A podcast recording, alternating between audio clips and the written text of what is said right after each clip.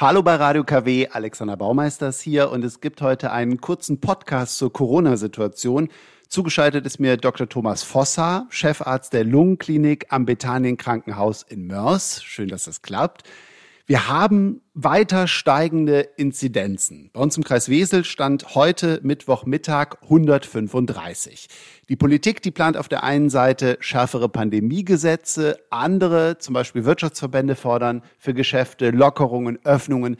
Viele sehnen sich danach, dass es wieder normaler wird. Gefühlt sagt stündlich ein Experte was anderes. Und da dachten wir, wir nehmen unseren Top-Experten hier aus dem Kreis Wesel. Wie nett.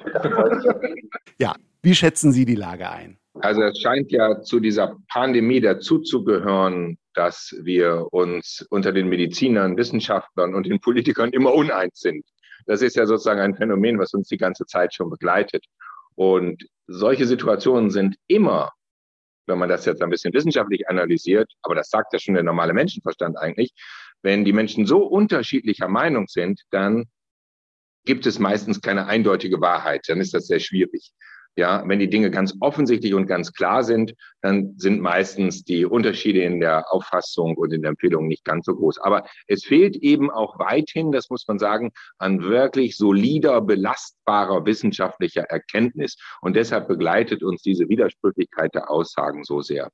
Ähm, ich versuche mal das äh, zu sagen und so darzustellen, was man wirklich guten Gewissens sagen kann, ohne dass das irgendwie von Ideologien geprägt ist ähm, wir bewegen uns im Moment schon nochmal in einer Situation, die äh, mindestens so angespannt ist wie Höhepunkt der zweiten Welle. Ähm, und ich glaube, dass wir uns gerade so schon auch auf der Spitze bewegen.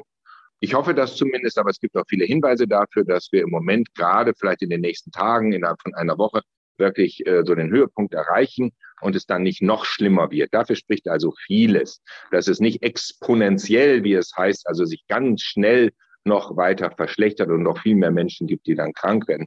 Äh, vieles spricht dafür, wie gesagt, dass wir jetzt in einer Woche oder zehn Tagen so den Höhepunkt überschritten haben. Ja, jetzt zu den Krankenhäusern. Die Krankenhäuser sind schon natürlich sehr belastet.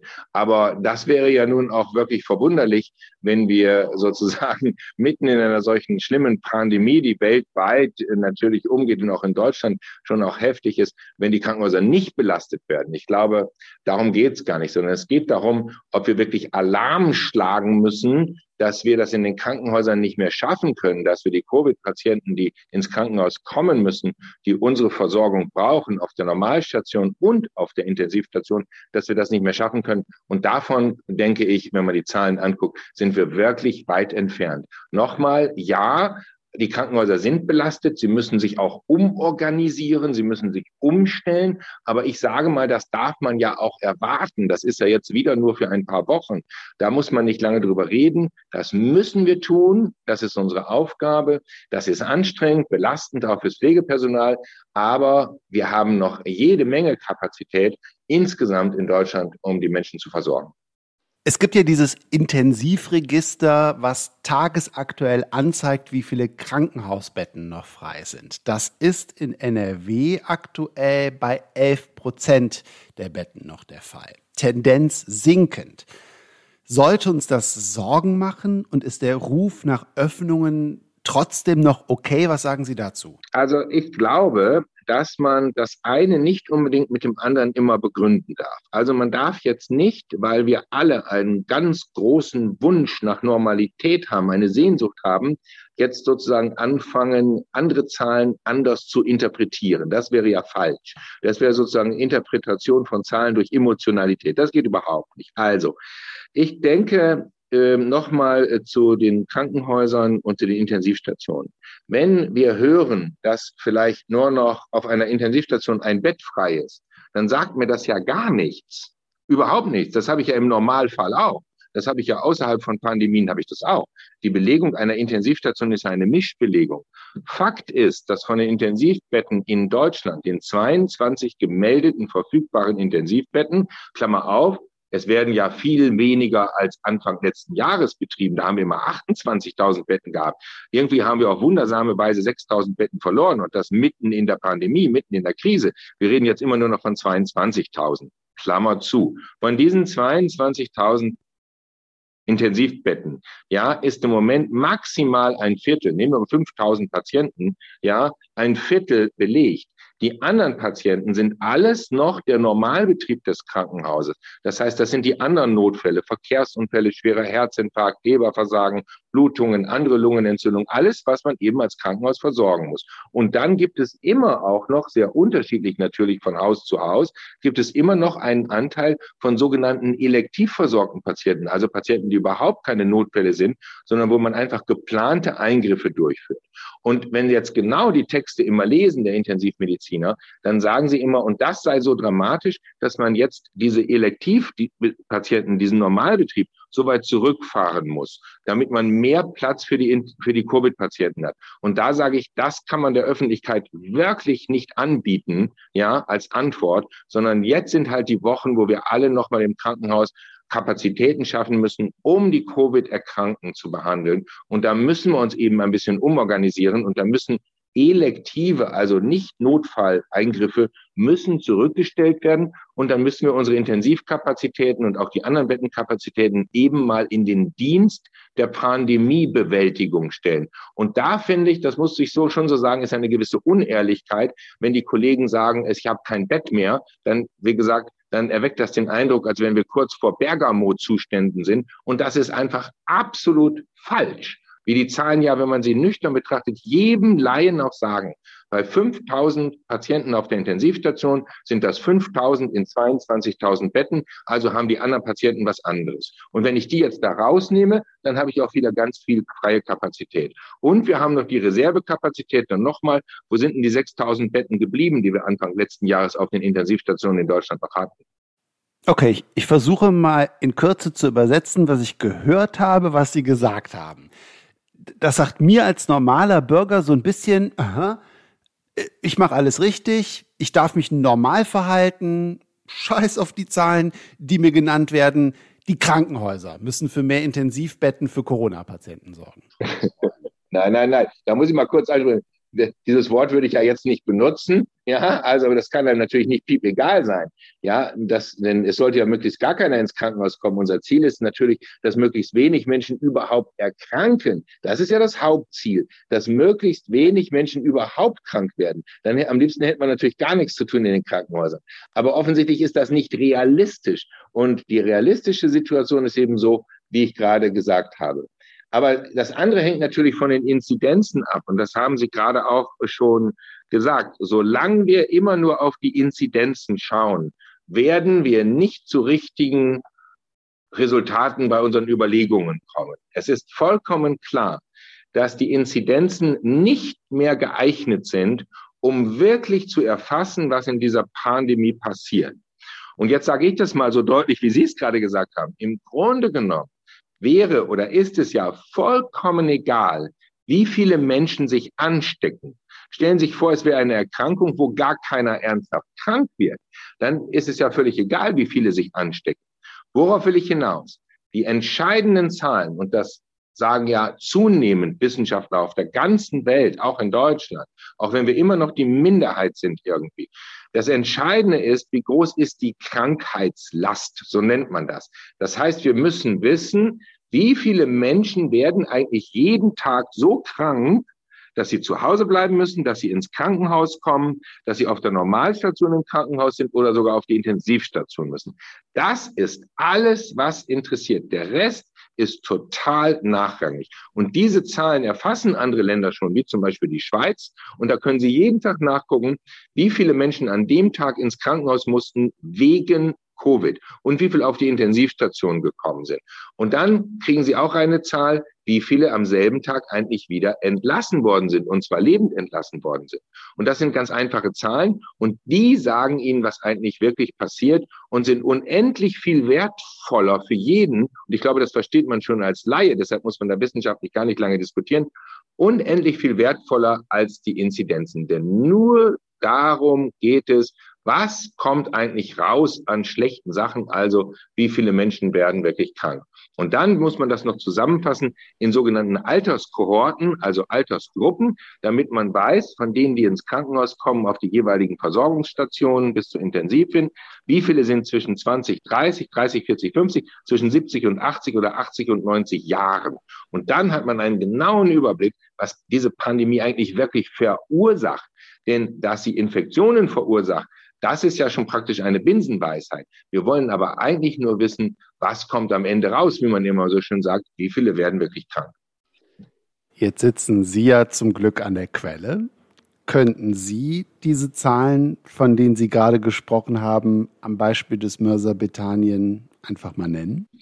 Ja, ich möchte wie viel rein raus ja, da so aktuell das, das ist bei uns ja nochmal wieder, und das wäre jetzt ja nochmal wieder ein Thema, über das wir netterweise ja auch schon seit Anfang letzten Jahres sprechen dürfen, dass wir ja von vornherein hier in Mörs, und deshalb sind wir eigentlich auch so bekannt geworden, ein Modell entwickelt haben, was die Intensivkapazitäten von vornherein schont, weil wir eine spezielle Covid-Station ja zusätzlich aufgebaut haben, damit unsere normale Intensivstation so lange wie möglich auch im Normalbetrieb arbeiten kann.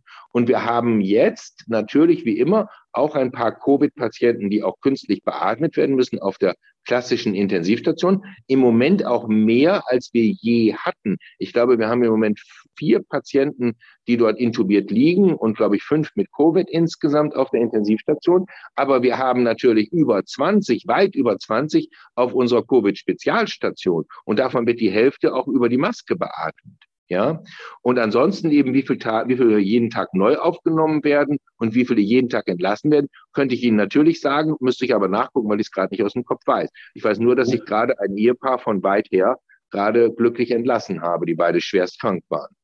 Mhm. Ich habe diese Woche, ich glaube, es war bei Anne Will, den Chef der Uniklinik Köln als Gast gesehen. Herr Professor Halleck, ja? Genau. Der hat gesagt, es ist fünf nach zwölf. Ja, sicher. Das, ich habe das jetzt einmal so gesagt, auch sehr, weil ich auch manchmal, glaube ich, muss man sehr deutlich werden, denn die Intensivmediziner sind ja auch sehr deutlich. Äh, das verursacht ja Angst und Sorge in der Bevölkerung. Deshalb mag ich das nicht. Ich finde nicht, dass wir als Ärzte, egal, wir müssen die Wahrheit sagen. Aber ein Arzt hat auch immer irgendwie die Aufgabe, sich zurückzuhalten mit überemotionalisierten Aussagen. Und das macht der Bevölkerung doch Angst. Und dann kommen die Bilder von Bergamo und New York, kommen einem dann wieder ins Gedächtnis. Und so scheint es ja zu sein. Und deshalb habe ich gesagt, äh, dieser Alarmismus der Intensivmediziner ist nicht richtig. Sie sollen die Zahlen ordentlich aufbereiten und sie sollen konkret sagen, wo die Grenzen sind und wie viele Kapazitäten sie noch haben. Aber ich finde es nicht richtig, dass wir im Moment drei, viermal am Tag und das seit vier Wochen wirklich diesen Alarmismus von führenden und auch wirklich sehr, eigentlich ja sehr seriösen, von uns hochgeschätzten intensivmedizinischen Kollegen hören. Ich mag das nicht, ich finde es auch nicht richtig und anhand der Zahlen ist es auch nicht korrekt. Und jetzt muss ich noch was ergänzen. Wohl wissend, dass es natürlich in Köln ganz anders aussehen kann als jetzt im Moment in München und in Hamburg ganz anders als in Berlin. Denn das darf man ja nicht vergessen. Wenn jetzt zum Beispiel ein Kollege sagt aus Köln, wir in meinem Krankenhaus tun uns echt schwer im Moment, wir sind an der Grenze, dann zweifle ich das natürlich erstmal nicht an, weil wir ja wissen, dass das regional alles sehr unterschiedlich ist. Aber die Zahlen für ganz Deutschland, die liegen auf dem Tisch und die sind so, wie ich gerade gesagt habe, und da ist noch Luft und niemand in diesem Land, niemand in Deutschland muss sich Sorgen machen, dass er nicht mehr versorgt werden könnte, denn wir laufen noch lange nicht in einem echten pandemischen Notfallbetrieb deutschlandweit in den Krankenhäusern. Und vor allem muss niemand Angst haben, dass diese berühmte Triage stattfindet. Also eine Triage, dass man jetzt einen 58-Jährigen noch rettet und den 63-Jährigen nicht mehr. Denn das ist das, was die Leute darunter verstehen. Denn eine andere Triage ist ja nur eine Priorisierung, dass ich jetzt sage, dass ich Herrn Müller mit seiner Hüftoperation nochmal für sechs Wochen verschiebe, weil ich Covid-Patienten retten muss. Das ist doch nicht wirklich eine Triage. Das ist nur eine Umterminierung, sonst gar nichts. Okay. Ich habe jetzt gerade noch zwei Fragen. Einmal, wenn Sie jetzt als politischer Berater halt eben mitbewerten sollen, ob Sie für eine Ausgangssperre sind und was das bringt aber auf der anderen Seite auch als Arzt einem Patienten oder der Bevölkerung sagen, wie man sich gerade verhalten soll?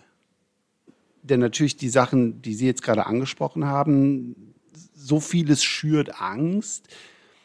Aber es gibt ja auch die Zahlen der Mutationen, die ja viel ansteckender sind und dass die halt immer weiter übergreifen. Also das ist nun ganz klar mit den Mutationen, da mussten wir natürlich rechnen und niemand kann voraussagen, was diese Mutationen eigentlich wirklich bewirken. Und wir haben ja schon oft gesagt, und das zweifelt ja niemand mehr an, wir müssen uns darauf einstellen, dass wir mit der einen oder auf die eine oder andere Weise mit diesem Virus immer leben werden müssen. Das wird ja nie wieder weggehen. Das wird in verschiedenen Mutationen wird das immer bleiben. Und das kann sein, dass sich das irgendwann abschwächt. Das kann sein, dass irgendwann wieder eine Welle mit einer neuen Mutation kommt, dass wir eine neue Impfung brauchen. Das ist die Realität. Ja, darauf müssen wir uns für die Zukunft einstellen. Das Hier und Jetzt müssen wir natürlich erst einmal bewältigen. Und das bewältigen wir, indem wir jetzt Gott sei Dank viel, viel mehr und viel, viel schneller impfen. Und dass wir schon jetzt sehen, das wird ja immer vergessen. Niemand sagt mir was Nettes und was, was, was einem auch Freude machen kann. Die Sterblichkeit an Covid nimmt deutschlandweit schon seit Wochen ab. Ja, es sterben immer weniger Menschen an Covid. Und warum? Weil wir nämlich in der hohen Altersgruppe, über 80, über 70 und so weiter, sind wir mit dem Impfen ja fast durch. Und wir haben immer gesagt, nur die älteren Menschen haben ein hohes Sterberisiko. Und das ist auch so. Und deshalb haben wir sie jetzt alle schon geimpft. Und deshalb sehen wir sehr deutlich, dass die Sterblichkeit, auch wenn wir in den öffentlich-rechtlichen Medien immer wieder sehen, wie viel pro Tag sterben, aber die Sterblichkeit insgesamt, die Sterberate geht deutlich zurück. Das ist, glaube ich, wirklich noch einmal wichtig. Jetzt nochmal zurück, was Sie dem gesagt haben, gerade gesagt haben, das A und O ist, dass jeder weiter sehr gewissenhaft tut, was wir immer gesagt haben. Ganz ehrlich, wir bräuchten keinen Lockdown, wir brauchten überhaupt keine Diskussion über alle diese Sachen, wenn alle Menschen tun würden, was wir immer gesagt haben. Möglichst viel draußen sein, möglichst nicht innen mit fremden Menschen, wenn in einem Raum, dann immer nur so kurz wie möglich. In den Räumen immer eine Maske tragen und sich mit fremden Menschen so wenig treffen wie überhaupt nur möglich. Wenn man sich an diese Regeln hält, ja, dann braucht, wenn das wirklich alle tun würden, dann gäbe es sozusagen fast keine Infektion. Da das aber nicht realistisch ist und weil wir überall Lücken haben und nicht alle Menschen das so sorgfältig tun können oder vielleicht auch nicht tun wollen, keine Ahnung, Deshalb haben wir hohe Infektionszahlen. Und deshalb wird über Lockdown geredet. Obwohl Lockdown, und jetzt komme ich zum Schluss, das ist ja schon eine lange Aussage, glaube ich, von mir. Ich hoffe, es können auch alle zuhören. Jetzt Lockdown. Dafür gibt es nach wie vor wissenschaftlich, wenn wir die Länder vergleichen über die ganze Erde, die das alles schon mal versucht haben, nach wie vor ist wissenschaftlich nicht gesichert, dass ein Lockdown was bringt. Und für eine Ausgangssperre gibt es sogar Hinweise, dass das Gegenteil dabei herauskommt. Also da bin ich sehr, sehr kritisch. Mein Aufruf ist, liebe Leute, wir haben es selber in der Hand. Wenn wir die Maske tragen, immer wenn wir drinnen sind, wenn wir uns nicht mit anderen Menschen treffen, keine Treffen, die unnötig sind, in geschlossenen Räumen mit anderen Menschen mal so kurz wie möglich, auf jeden Fall unter 30 Minuten, lüften, lüften, lüften. Jetzt, wo das Wetter wieder warm wird, ist das auch kein Problem. Wenn wir uns alle vernünftig verhalten, dann brauchen wir überhaupt keinen Lockdown. Und wie safe bin ich, wenn ich jetzt einen Schnelltest mache, bevor ich mich mit ein, zwei Freunden doch mal treffen wollen würde an einem Abend? Ja, das ist natürlich sozusagen, ja, mit dem Testen, das ist ja nun wirklich auch eine ganz, ganz große Welle. Das ist auch okay. Durch das Testen, das wissen wir auch wissenschaftlich, durch das Testen könnten wir die Infektionswellen so ein bisschen abflachen, ein bisschen abfedern. Durch das Testen alleine gehen die Infektionszahlen auch nicht dramatisch zurück, aber wir können das alles ein bisschen abfedern, ähm, wenn wir sozusagen vorm Einkaufen, vor einem Treffen dann uns getestet haben. Ähm, das hilft also schon. Das sollten Sie auf jeden Fall machen. Aber immer daran denken, dass diese neuen selbst durchzuführenden Tests eben auch nicht mehr ganz so zuverlässig sind wie zum Beispiel andere Tests und dass Mutationen mit dem Test auch nicht immer ganz sicher erfasst werden mit dem Schnelltest und dass das Ergebnis des Schnelltests immer nur für einen Tag gilt. Und dann haben Sie die Einschränkung fürs Testen. Sie sind aber trotzdem empfehlenswert, weil Sie das Gesamtinfektionsgeschehen so ein bisschen glätten, dass da keine großen Ausreißer mehr stattfinden. Wir werden also weniger Clusterausbrüche haben, wenn wir testen. Super. Vielen Dank, Dr. Thomas Vosser. Liebe Grüße nach Mörs, auch an Frau Dr. Stepanow von der Presseabteilung. Jo, Vielen Dank, Herr Baumeister.